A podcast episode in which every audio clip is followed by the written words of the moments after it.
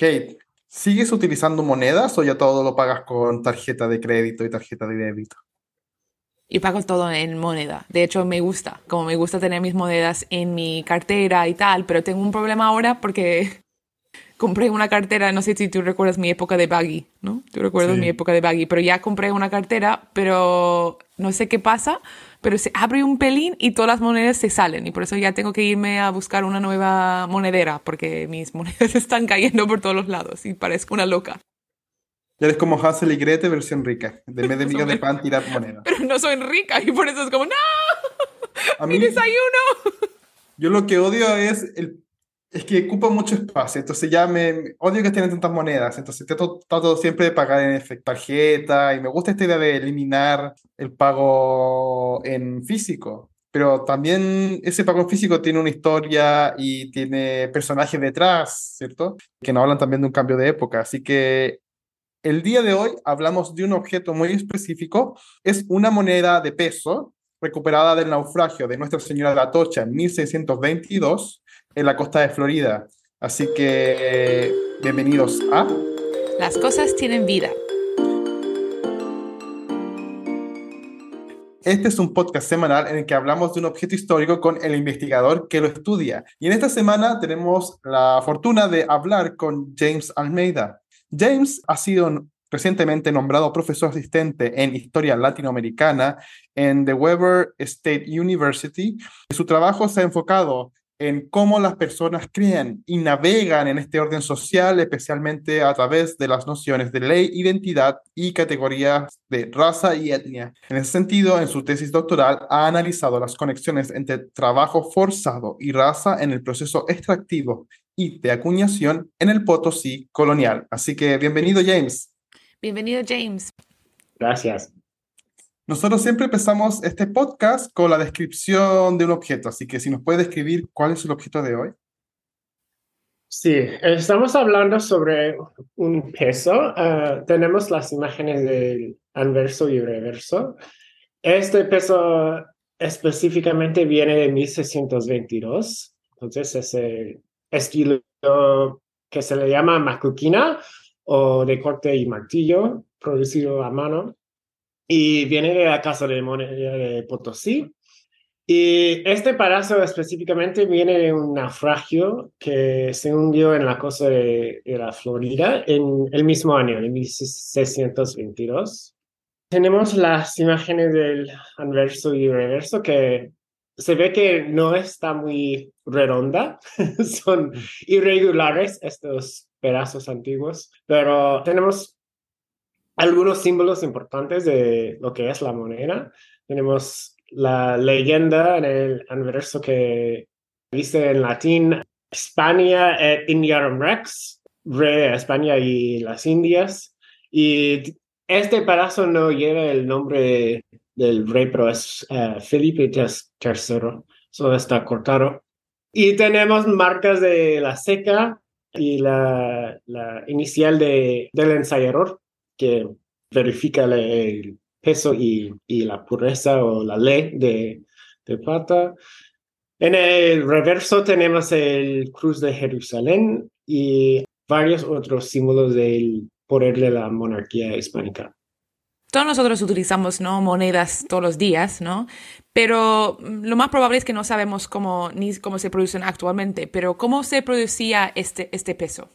Este peso viene de la época antigua, entonces hubo ya un proceso de mecanización en las secas uh, españolas en el siglo XVI, pero no llegan a las Américas hasta los mediados del siglo XVIII. Entonces, hasta esa época están uh, acuñando a mano.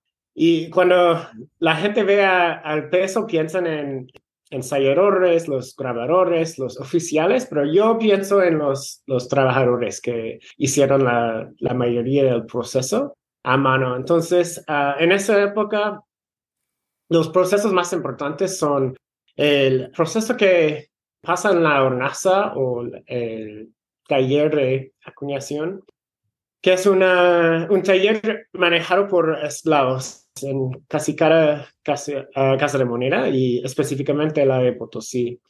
Entonces hay equipos de entre 5 o ocho esclavos a la vez, que van a, a recibir la plata en forma de riel, que es muy larga y delgada, y lo separa o lo divide con tijeras muy grandes, súper grandes. Siempre los usan también para escapar de la casa de moneda como, como arma.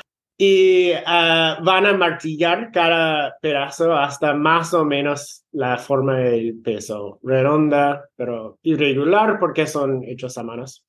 Y la otra sala que está súper importante en el proceso es la sala de afinación o ensayo hay dos procesos en la misma sala, pero esta sala es manejada por indígenas en Potosí, que son especialistas en, en los procesos de ensayo y verificar la pureza y el peso de, barra que se va a convertir en, en riel en esa sala. En otras casas de moneda es también un puesto manejado por, por esclavizados, pero en Potosí es el dominio de los indígenas, los yanaconas, que son que es una forma de labor que viene de la época inca, pero se ha cambiado mucho en la época colonial. Hablamos un poco de, del lugar, ¿cierto? Potosí. ¿Por qué, se, por, qué se produce esta moneda en Potosí? La casa de moneda de Potosí es la única que no está en un, capital de una colonia o, o, reino de Indias. Las otras importantes son en Lima, la Ciudad de México, luego Santa Fe de Bogotá, Santiago de Chile. Pero la de Potosí es ahí específicamente porque es la fuente de, la plata, la, la, mina más rica del mundo y, y, especialmente, sobre todo en esta época, es, eh, es el rico de Potosí. Produce como un cuarto de, de, la plata del mundo en la época colonial o virreinal. Y hubo un, un debate en el siglo XVI sobre dónde iban a ubicar la casa de moneda, pero hubo mucho fraude y, plata ah, saliendo por el puerto de, Buenos Aires, que era prohibido en esa época. Entonces decidieron establecer la casa de moneda para evitar fraudes y, ponerlo ah, justo a la base del cerro. Y dado a esta gran, grande mina ¿no? en, Potosí, ¿cómo era, era Potosí en el siglo XVII como una ciudad? En el siglo XVII, bueno, hay un, un evento importante al medio siglo. Hablamos en un minuto sobre ese tema, pero en la primera mitad del siglo es el centro del mundo hispánico. Es eh, la ciudad más grande de, de las Américas. Pensamos que tenía una población de más o menos 160 mil personas, que es más grande que Lima, que la Ciudad de México en esa época, pero con una población, digamos, transiente. Entonces hay, hay personas llegando y saliendo cada día y es como el metrópolis, pero cambia cada momento. Entonces hay, hay gente nueva, gente que habla quechua o kikongo o kimbundu o portugués o inglés y tenemos registro de muchos conflictos sociales en, en la ciudad de Potosí entre los indígenas, los mineros y sus sus amos, sus jefes europeos, pero entre europeos es la época de lo que llamamos la guerra entre vicuñas y vascongados, que es un conflicto entre los vascos y otros españoles. Tenemos conflictos de género, de sexo. Siempre hay, cada domingo en la Casa de Moneda hay un escándalo sexual o de violencia. Entonces es un, lugar con mucha oportunidad y mucha riesgo. ¿Cómo se observa este conflicto o los conflictos en, este, en esta idea de la macuquina? Porque ya hemos hablado que esta forma regular también tiene como por detrás un, fenómeno interesante, ¿no? Para ahorrar o para defraudar. Sí, hay dos, hay dos fenómenos importantes. El uno que el proceso de cortar la moneda, digamos en inglés clipping, es el nombre proceso. Entonces, la gente va a cortar pedazos muy, muy pequeños de cada moneda para pasarlo como es un, un peso integral, pero no es. Entonces, con tiempo, ahorran mucho dinero en forma de cizalla y lo pueden entregar a la casa de moneda para reacuñar y crear nuevos pesos de, de los antiguos. Entonces, con tiempo, el peso vale menos y menos porque está más y más pequeño. Es un modo como diario, cotidiano de fraude, pero hay un, una serie de fraudes importantes que son de escala mucho más grande en la época también. Entonces, pensamos que empiezo en más o menos 1620. Hay 20, 25 años de fraude en la casa de moneda y pasa todo normal. No, no hay muchas inspecciones, ni visitas, ni regulación sobre la casa de moneda en esa época. Entonces, el fraude se reconoce en, en lugares como Genoa, Goa, en India, con mercaderes que no son eh, españoles, pero eh, hacen todas sus transacciones en, en el peso. Entonces son mercaderes ingleses cambiando monedas en, en Goa con los de India y reconocen que los pesos de Potosí no tienen el mismo peso ni el lustre de plata que los de ah, la Ciudad de México o otras, otras secas hispanas como la de Sevilla o uh, Segovia. Entonces reconocen que no contienen la ley establecida de plata. Debe ser como más de 90% de plata, pero en esa época son como 60%, 70%, y hay mucho más cobre o otros metales para, ah, para acuñar más pesos con el mismo, la misma cantidad de plata. Entonces es un escándalo enorme y cuestan como 15 años para resolver todo en, en la casa de moneda. Solo quiero decir una cosa, que al parecer La Casa de Papel, la serie, que, la serie española tuvo un remake en, el siglo XVII en Potosí. En vez de imprimir, se dedicaron a hacer a, a, dividir más eh, el material para hacer más monedas. Y es interesante también que se dan cuenta en Goa, o sea, que ni siquiera... Sí, en Goa, en las Filipinas. Mi colega Chris Lane está escribiendo artículos y creo que está más o menos terminar con el libro sobre el fraude, el gran fraude. Qué bueno. Y por eso, luego, como cuando el peso ya está fundido, ¿no? ¿Cómo, cómo sale de Potosí? ¿O qué es su, su, viaje después de Potosí? Porque me imagino, como sabemos, que se fue a Goa y cuando se descubren el fraude no se queda, ¿no? Ahí en, en Potosí. Sí, hay varias rutas. Eh, la ruta oficial es que va a salir en espalda de llama o de, uh, de burro hacia eh, lo que llamamos oficialmente la Ruta de la Plata, uh, por, por Sucre o en esta época la, la, Plata, la ciudad de La Plata, por La Paz y van a descender de los Andes hacia Lima y el puerto de Callao.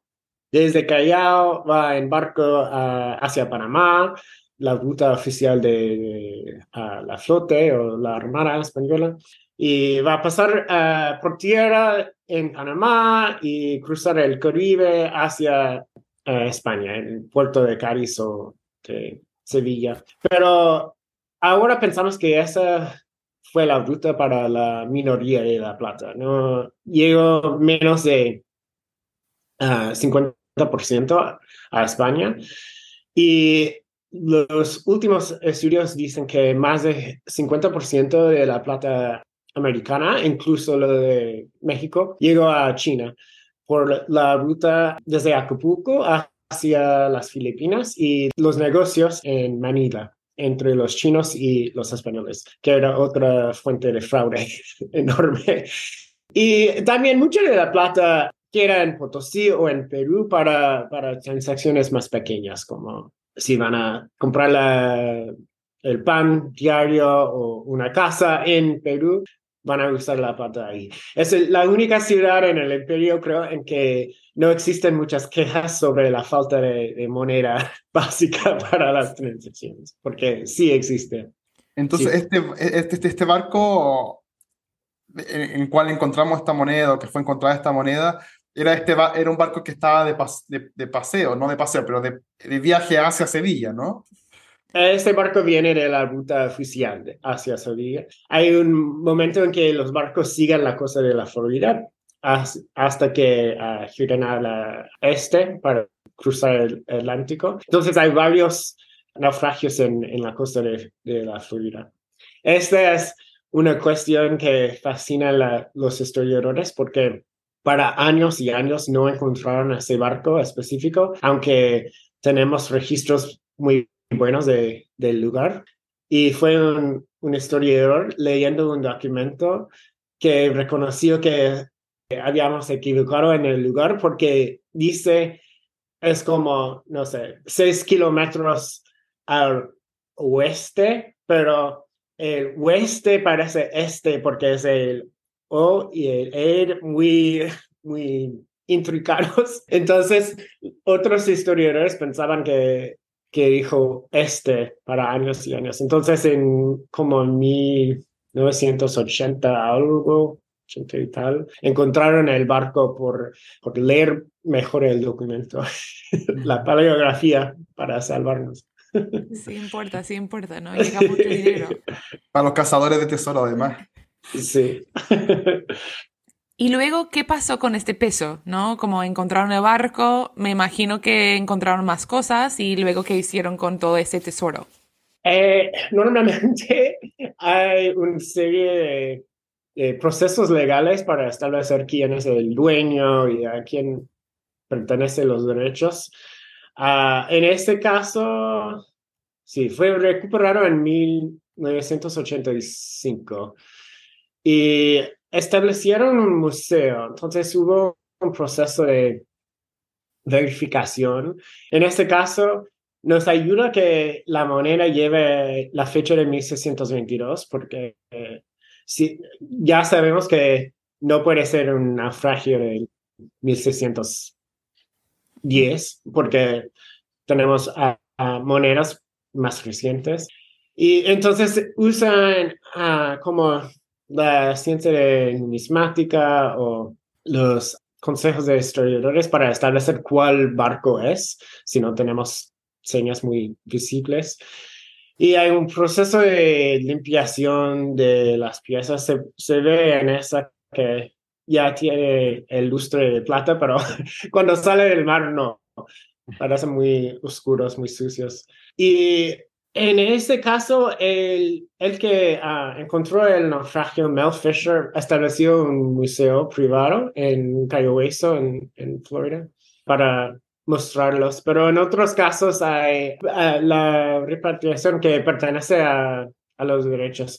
Hay otro caso que está muy famoso uh, en ese momento sobre un naufragio del uh, 1708 en la costa de, de, la Nueva Granada, que hoy es Colombia.